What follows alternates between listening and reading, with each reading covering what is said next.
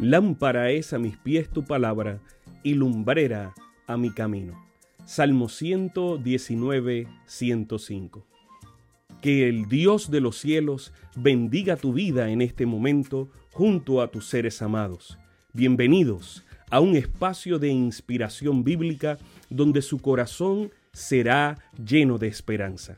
Como un regalo de la Iglesia Adventista del Séptimo Día de King, Texas, compartimos la lectura devocional para adultos correspondiente a este bendecido día. Pablo, reavivado por una pasión. Autor, Pastor Bruno Razo.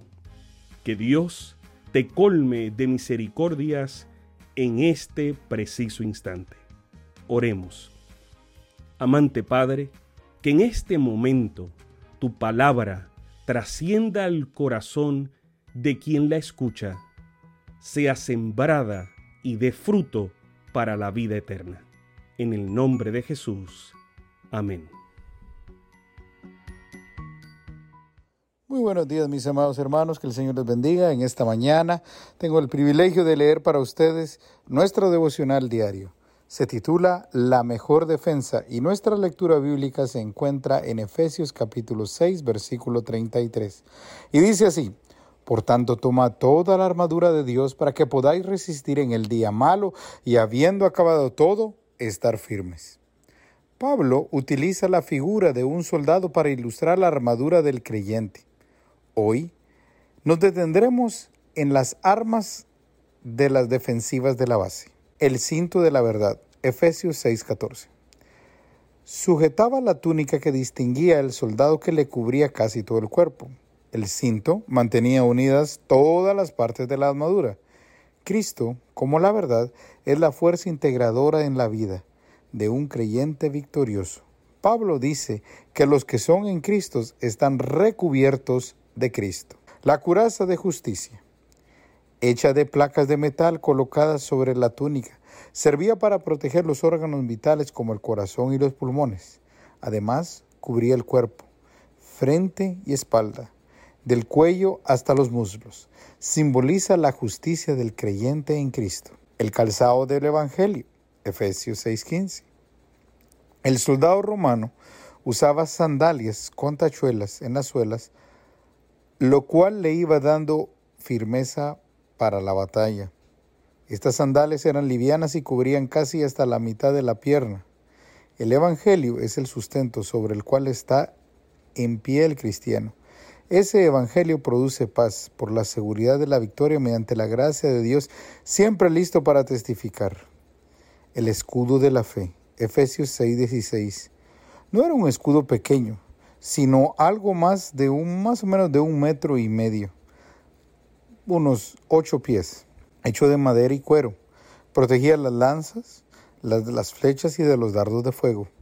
Una fila entera de soldados podría entrelazar sus escudos y marchar como si fuera una pared sólida. Y la lucha del creyente no está solo. Somos un ejército con una fe viva en el poder de Dios, el yelmo de la salvación. Efesios 6, 17.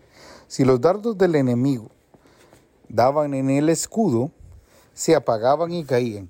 Por eso apuntaban a la cabeza, y en la cabeza ilustra la mente controlada por Dios. El casco, el yelmo, funciona como el que resguarda la cabeza y la nuca.